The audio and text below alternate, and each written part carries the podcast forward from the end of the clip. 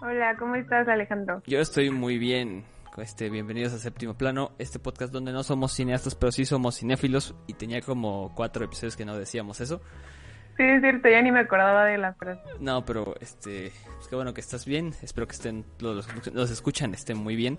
Eh, seguimos con este especial de películas de amor sin amor. Amor que no es amor. o amor real más bien. Amor que no es amor, yo creo más o menos en estas películas. amor real. Este, pero pues ya se nos está acabando febrero, así que para terminar este mes les escogimos dos películas que eh, pues ya son consideradas de culto dentro del, del, cine actual. Y que justo platicábamos que cuál es la diferencia entre cine de culto y cine clásico.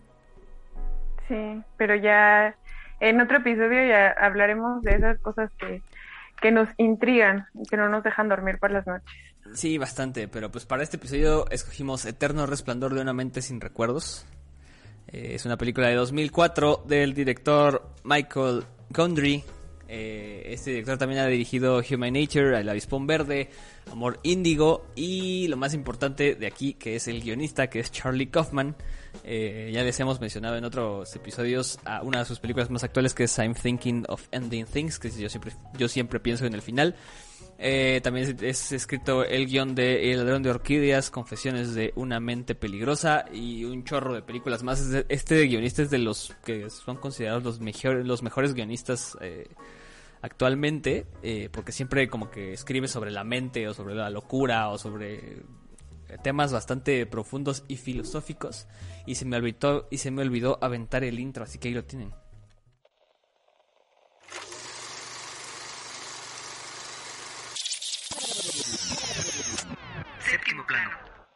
Hablemos de cine. Ya medio, este... Ya casi a medio episodio. A medio programa, ¿no? A medio episodio, pero bueno. Sí, Lo que cuenta es la intención, amigo. Lo que cuenta es la intención, perdón. bueno, para terminar con un poco de las, las este, como las generales de esta peli, el cast es, este, un súper, súper elenco, está chidísimo. Este, protagoniza Jim Carrey y Kate Winslet, que es pues, la actriz del Titanic. Eh, también está Kirsten Durst, que es este Mary Jane en Spider-Man. Mary Jane. Mary Jane en Spider-Man en la primera saga. Este Mark Ruffalo, que después haría Hulk. Eh, Elijah Wood, que este pues lo recordamos por ser Frodo. Frodo. Y Tom Wilkinson y David Cross. El chiste es que es un elencazo este que después de, después de esa película creo que fue que hicieron este, pues, grandes como como este blockbusters y pues, todos se hicieron súper famosos y, esta película pues no, no se queda atrás porque es buenísima y es de nuestras favoritas de hecho. Sí, eh, bueno, esta película trata de que es una pareja eh, que se separa y que en este proceso de la separación deciden recurrir a un método eh, de borrado de memoria, en donde, bueno, recurren a este método pues básicamente para poder olvidarse. Em, de eso va la, la, película. De hecho, esta película, eh, como estábamos diciendo hace rato, pues es considerada una película de culto y le estaba comentando a Alejandro hace rato que eh, esta película tuvo un presupuesto, es de cine independiente, pero realmente tuvo un presupuesto muy alto, tuvo 20 millones de dólares y recaudó 76 millones y eh, números más eh, de, de, dinero, entonces es considerada una de las películas eh, más como exitosas de cine independiente exitosas de cine independiente más lucrativas y yo creo que hasta el momento como decías tú el Charlie Kaufman ganó de hecho el Oscar a mejor guion original por por esta, película, entonces ajá y bueno pues de eso se trata esta película en realidad. Sí, ando muy lento con las cortinillas. Eso fue. La sinopsis. Sí, yo por eso me quedé un rato como. Así de. Eh, perdón, perdón, perdón, fui yo, ya, ya. Pero pues, podemos seguir eh, ahora sí con lo, con lo mero interesante. Esta, esta película, bueno, hay que, antes de seguir, creo que hay que decir, esta película la han, la han analizado hasta el cansancio. Se ha analizado cientos de veces. Hay un chingo de videos en, en YouTube. Hay, habrá, habrá, muchísimos podcasts que ya han hablado de esta. Se ha abordado de lo, desde la psicología, desde tema de como película romántica, como película de ciencia ficción le han buscado por todos lados y digo, es una película que ya tiene casi 20 años, entonces este pues ya, ha sido bastante analizada, pero pues como buen podcast de, películas no podíamos quedarnos atrás y, esto pues, es como que lo, que pensamos sobre esta película y por qué nos gusta tanto más que más que más que debate esta vez, ¿no? El debate. Andamos súper este, chafas con los tiempos, pero bueno. Sí. Eh, en realidad sí, o sea, esta película yo no le podría criticar nada si tuviera que criticarle algo. Eh, en realidad lo único que no me gusta es la relación que hicieron con Kirsten Dunst y el doctor. O sea, eso lo vi un poco innecesario, por así decirlo. Eh, pero aún así, la película a mí me gusta, es una de mis películas favoritas, es una película que me da así como una cachetada de realidad, es fatalista, es dolorosa, tiene un soundtrack increíble, tiene un guion perfectísimo, entonces no, no yo no tengo queja alguna de, esta película en realidad.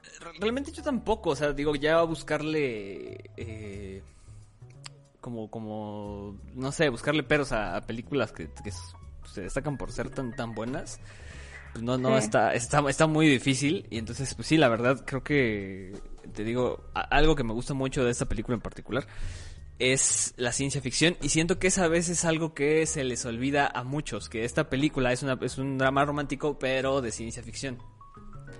Eh, entonces, este pues bueno, eh, eh, eso, es lo que, bueno, a mí me encantan las películas de, ciencia ficción. En esta no necesariamente pues tiene que haber aliens o super avances tecnológicos, sino que pues precisamente el método con el que Joel y, Clementine se borran la memoria, eh, creo que ese es el elemento de ciencia ficción y eso creo que desata una muy buena pregunta para, para todos los que la hemos visto o todos los que la vean. Es este, ¿tú crees que tú te borrarías algo de tu memoria? Sí. O más interesante, ¿te, borrarías a un ex de tu memoria? Sí, definitivamente sí. Sí, o sea, ¿sí harías eso? Sí, ¿por qué no? Eh, pues no, yo, yo, o sea, lo borraría si me quedara con lo que aprendí. No, pues es que el eh. chiste de esto es que se supone que el invento de este, de este doctor que sale en la película es que te mapea el cerebro para que te borre cualquier cosa relacionada con, con, con, esta persona o con un suceso o con un objeto, porque por eso eh, hay una escena en la que se encuentran en el tren, ¿no ves? Creo que, no sé si es el, el primer proyecto de la película, que se encuentran y le dice, oye, no hagas el clásico chiste de cantarme la canción de...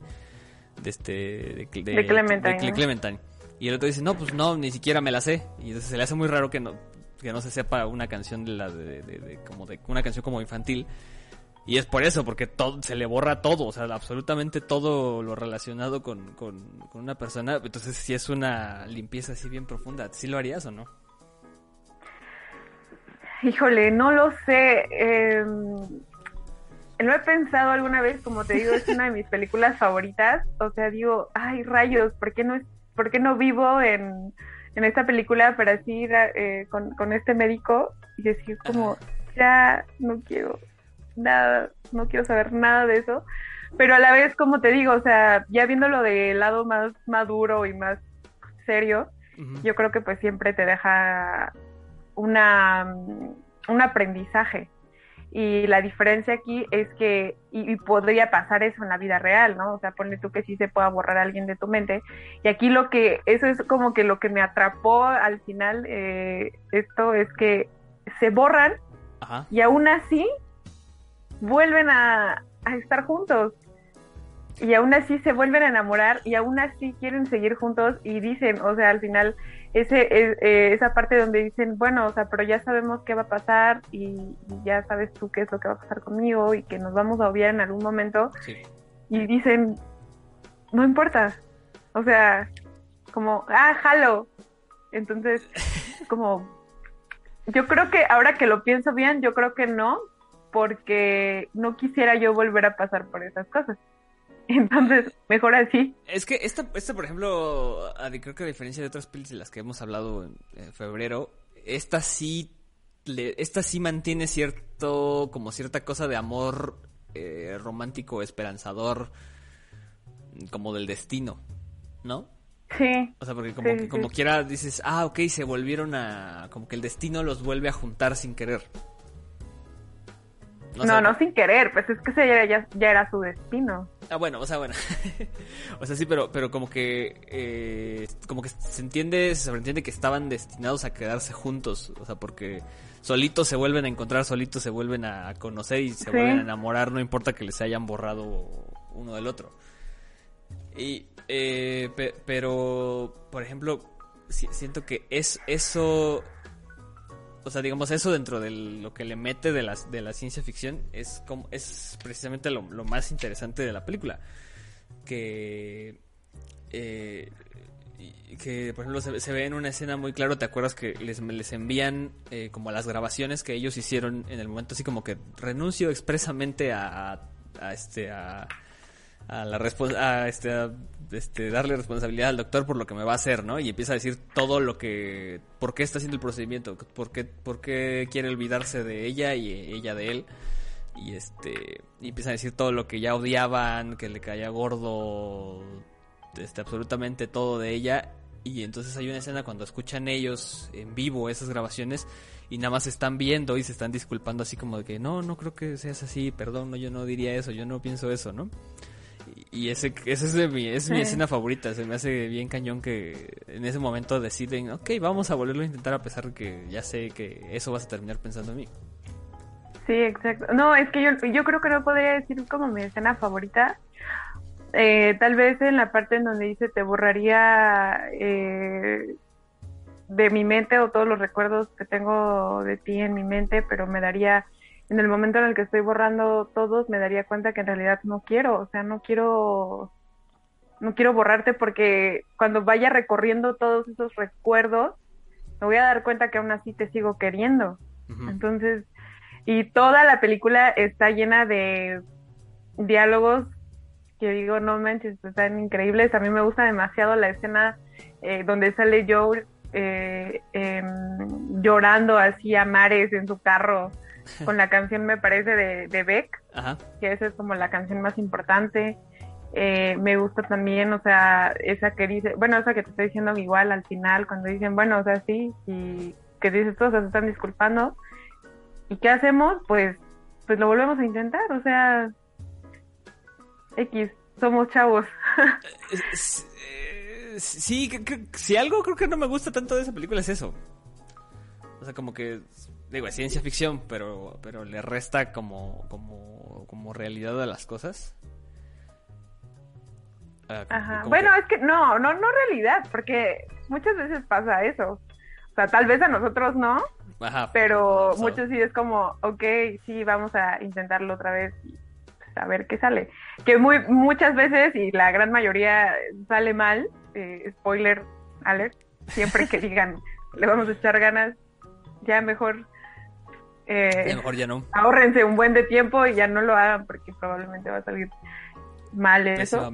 Pero fíjate que estaba yo leyendo que el guion de esta película surgió precisamente por eso, porque me parece que Michael Gondry estaba platicando con Charlie Kaufman y, y dijeron así como, oye, ¿y tú qué harías si un día te dijeran que alguien te ha borrado de su mente?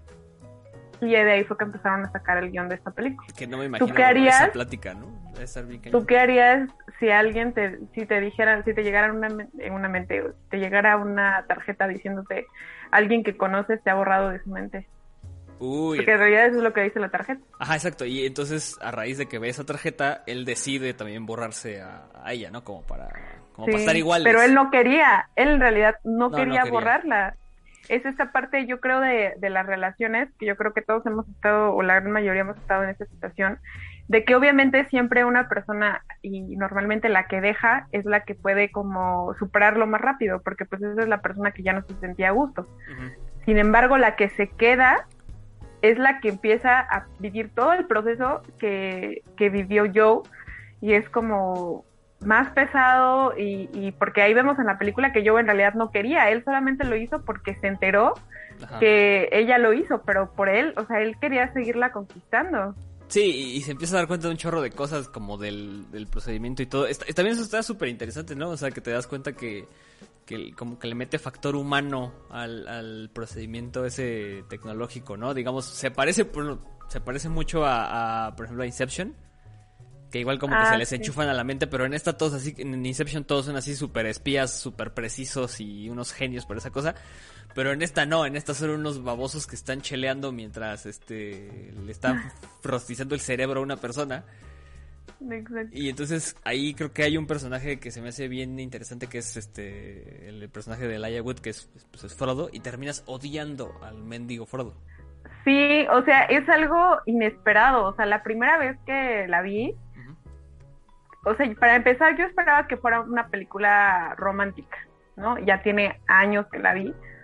Eh, y sí como que si sí esperas otra cosa y ya después vas hilando y vas hilando todo y te das cuenta que, por ejemplo, la primera escena que sale, que es la del tren, realmente no se acaban, no, no se acaban de conocer ahí, eh, ahí ya se conocían, solo que ellos no se recordaban. Y, es lo que tiene esta película, que va jugando con los tiempos y este, y, creo que eso es lo que me gusta, que no tiene una, no es de forma secuencial, sino que va jugando con el tiempo. Sí, y, hay que hilarlo y cuando lo hilas todo te das cuenta de todo, ves todo el panorama de la historia casi llegando al, final. Entonces dices así como que, ay, pinche Frodo. Sí, o sea, sí, porque ¿te acuerdas en la escena donde le va a tocar la, ventana? Ajá. Así de, ah, maldito. Como que le, toca pasársela de pedo, ¿no? Y así, y este, y se da cuenta que pues está desorientado porque pues le acaban de borrar la memoria. Y este, y, creo que ahí como que como que también se da cuenta de, que como que el destino los vuelve a juntar, ¿no? Y, por eso se por eso se termina se termina yendo y ya desiste de su de su malévolo plan. Pero aparte, o sea, se ve que Clementine es una persona media dañada. No entiendo por qué tanto. Pues, pues los dos, ¿no? Realmente creo que eh, por ejemplo, como que Charlie Kaufman siempre se, siempre siempre se refleja como en ese tipo de personajes. Así güeyes súper depresivos, eh, con ondas medio... Es lo mío. no, por ejemplo, ¿ya viste este Siempre pienso en el final? No, no le que, es más o menos, o sea, digamos, se, parece mucho a la parte en la que estamos, en la que te muestran dentro del cerebro de Joel durante el, durante el proceso de borrar la memoria, en la que em, se le, como que se empieza a derretir el mundo a su alrededor y no, deja de distinguir caras y todo este tipo de, cosas. Y eso se repite en ah, este I'm, Thinking of Ending Things, este, en el que como que la realidad está, está rota, o sea, se nota que, que se nota como que hay un fallo como, como en, la, en la realidad y, y realmente pues, te das cuenta que pues, quizá ah, dentro de la mente de una persona este, pues, enferma, pues quizá así vean las cosas. Y digamos, Joel no está enfermo, pero se supone que el proceso le está causando daño cerebral. Y entonces creo que eso es, eso es muy interesante de ver eh, que, logren poner en pantalla algo tan complicado como lo que quizá vea una persona con una enfermedad mental. Sí, o sea, es que esta película, te digo, o sea, trata muchas cosas. También hablábamos la semana pasada que estábamos como hablando de que este, sobre qué tema íbamos a hablar con base a la película, con base a la película, perdón. Y yo creo que aquí es más como la dependencia emocional. Eh, yo así lo veo, eh, depender eh, tanto de una persona, en este caso yo, que dependía totalmente de Clementine, y yo lo entiendo que es como saltar al vacío esperando que el amor te salve. Y eso era lo que yo esperaba, o sea, realmente él se fue como Gordon Tobogán en todos los aspectos esperando que el amor todo lo puede y el amor eh, es como tu superpoder y realmente no. Y te das cuenta de que en la vida real tampoco es así.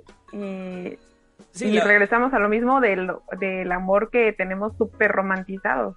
Sí, de, muy este idealizado, ¿no? Creo que la única, la única diferencia, digamos, con, con, la, con el mundo real eh, en, esto de, depender emocionalmente de, de, otra persona es que, eh, pues, digo, en la película, en la realidad de la película, pues te podías borrar la memoria y ya.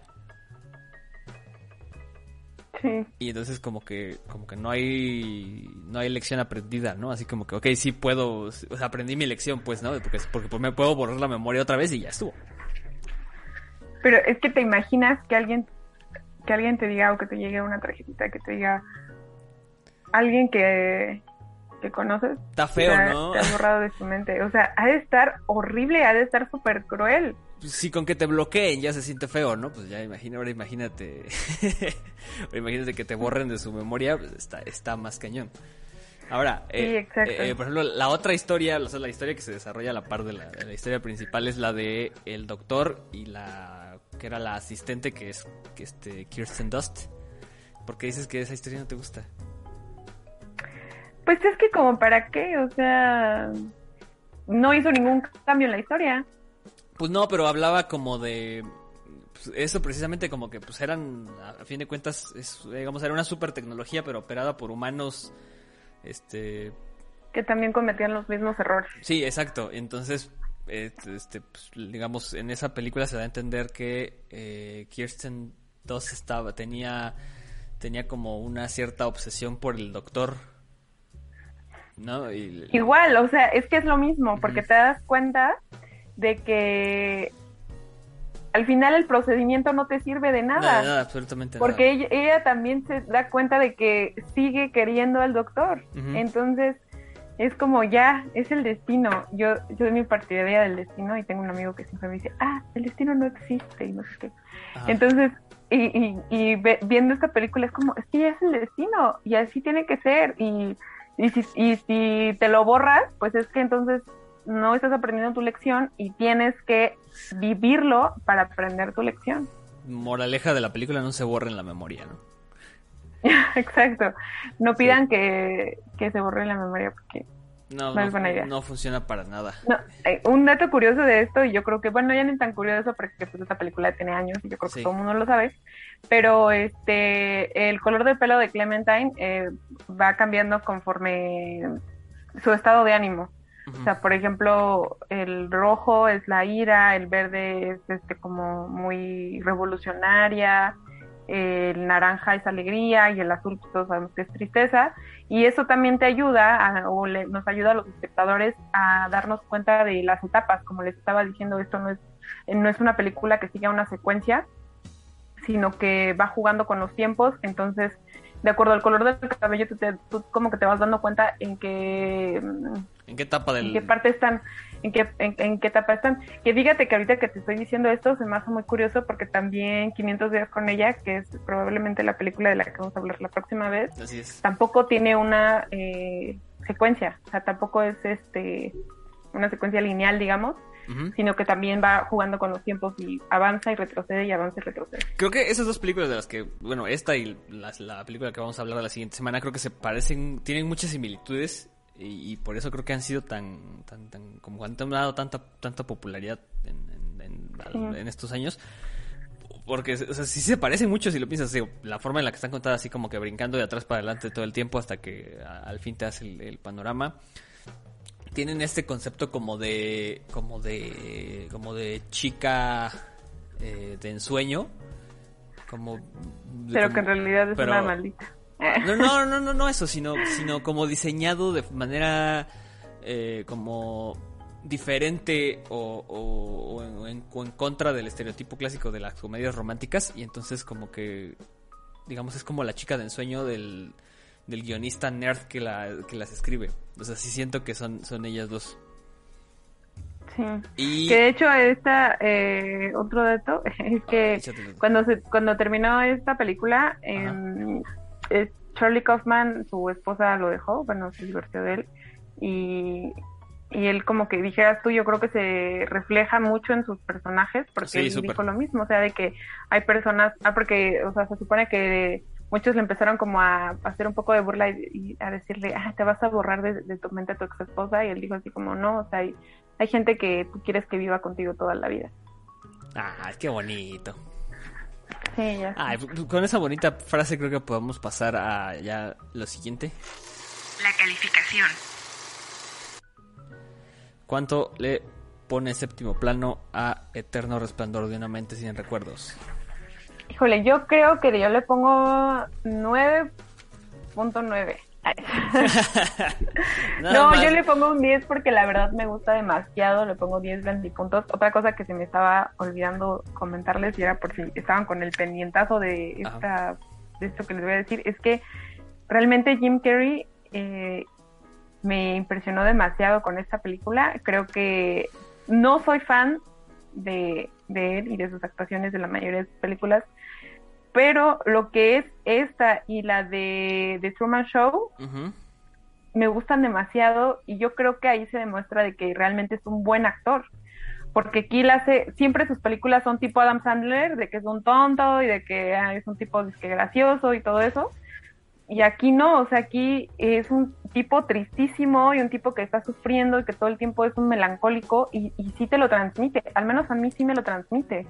Y eso es algo que a mí me gustó eso y el soundtrack me, me gustó Ok, eh, yo por eso le doy 10. Yo también le doy 10, creo que es una película que es así redondita, así casi casi casi perfecta en cómo resuelve y todo o sea, cómo logran visualmente todo, que veas todo y que veas algo tan complejo como la mente de una persona está muy cañón. Eh, yo también le doy 10. Y sí, Jim Carrey creo que se la rifa en esta película. Creo que es de las muy poquitas películas en las que no se le sale lo Jim Carrey. Porque incluso en otros papeles series como en la de Truman Show o en este... Eh, que otro, por ejemplo... Eh, The Man on the Moon, que son otras películas de, de Jim Carrey con papeles serios este, se le sale como, como esos, como la mirada esa saltona que hace o la sonrisa rara que, siempre tiene. Entonces sí, se le sale lo Jim Carrey, se le sale lo comediante. Y creo que estas, por ser un personaje tan, tan, tan pinche triste, en esta no se le sale en ningún momento lo comediante. Y es, creo que, es, creo que yo creo que esta es su mejor actuación de Jim Carrey. ¿eh? Sí. Entonces, pues 10. Sí. Este sí, me gusta bastante. No sé si es nuestro primer 10 pero bueno. Yo creo, creo que sí, pero es porque no hemos hablado de, de, otras, otras, también películas. Tienen 10. A ver, entonces. Las recomendaciones. ¿Qué recomendaciones tenemos para después de ver eh, Eterno Resplandor de una mente sin recuerdos? Hoy sí hice mi tarea. este, yo les voy a recomendar el soundtrack de esta película eh, búsquenlo, está en Spotify, ahí está el, soundtrack original y en específico la canción de Beck, que es súper triste, entonces la van a disfrutar, si son como yo, la van a disfrutar demasiado. Y también les voy a recomendar el libro eh, que se llama La soledad de los números primos de Paolo Giordano. Es un libro igual súper melancólico. No les recomiendo Tokyo Blues porque me parece que ya en alguna ocasión les recomendé Tokyo Blues, pero si no se los he recomendado, también lean Tokyo Blues. Son historias eh, románticas, no románticas. Entonces, es, en, especial este de la soledad de los números primos habla sobre cómo eh, dos números o dos personas, en este caso, van, eh, se pueden encontrar, pero nunca van como a tocarse. Básicamente habla de, de esto. Y también les voy a recomendar la película de El Show de Truman, que precisamente es lo que les estaba diciendo por la actuación de Jim Carrey, que es más serio. Y también es una película pues un poco pues melancólica, si lo vemos de, desde este punto de vista. Es media tristona también la película por todo lo que le pasa. Sí, es un gran drama. Creo que eh, ese es mi, igual es una muy buena película. Si, si tienen tiempo, échensela. ¿No sabes dónde está? Creo que todavía sigue Netflix. Es que la meten y la sacan y así están. Entonces no sé si ahorita siga ahí. Creo que sí, la última vez que la vi la vi en Netflix. Sí, igual y ahí sigue, no sé, porque también me están haciendo mucho eso con el padrino. Eh, todo el tiempo quiero estar viendo al padrino y hace una semana no estaba y apenas la metieron y ya la van a sacar otra vez el 28 de febrero pero no sé, creo que porque Paramount va a hacer su propia plataforma. Y si no me equivoco, el padrino le pertenece a Paramount, entonces probablemente por eso la van a sacar. Ok, entonces, a ver, ahí va mi recomendación para esta semana. Es un bonito libro que se llama Ansibles, Perfiladores y otras máquinas de ingenio, que es de Andrea Chepeda. Es este bonito libro que está aquí. Es de editorial Almadía, que a propósito está cumpliendo este 16 años también, así que felicidades Almadía. Eh, es un libro que habla sobre realidad y ciencia ficción. Es este, digamos, cuenta historias como de la vida cotidiana en futuros distópicos en los que hay grandes inventos de la tecnología. Habla de también hay, este, historias de relaciones. Todos son cuentos cortos y todos suceden en México. Entonces, pues este, está muy muy padre, está muy divertido, entretenido para echárselo eh, en una sentada sin problemas. Y pues este si son si, si son de la ciudad de Oaxaca, pues muy fácilmente los, lo pueden encontrar porque es editorial Madía, entonces pues si, si van se van a la proveedora, pues ahí se lo encuentran muy muy fácil. Eh, la verdad que lo recomiendo mucho, está muy bueno, está muy divertido y habla precisamente eh, cosas y, narraciones muy parecidas a, Eterno Resplandor de una mente sin recuerdos. Esa es la recomendación de la semana. Ok. Pues bueno, eh, creo que con eso llegamos al final de este episodio de Séptimo Plano. Eh, pues nos vemos la siguiente semana en la que vamos a hablar de 500 días con ella o 500 días de Summer. Exacto. Sí, pues recuerden seguirnos en Instagram, Facebook porque ahí subimos más cositas. Los miércoles son de memes, así que nos vemos. Y díganos qué harían ustedes. Ah, sí. Si un día les llega una nota que diga que alguien que conocen los ha borrado de su mente. Sí. No, imagínate, te digo que si te bloquean te espantas. Entonces, pues, qué horror. me, me ha pasado, entonces sé, lo que se siente. Brenda nos contará todas sus experiencias después. Sí, yo les voy a hacer un anecdotario así tipo, este... ¿Cómo se llaman esos chicos del podcast? ¿Cuáles?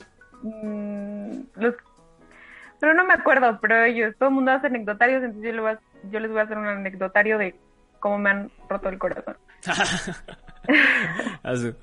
pues bueno, nos, nos escuchamos la próxima. Hasta luego. Adiós.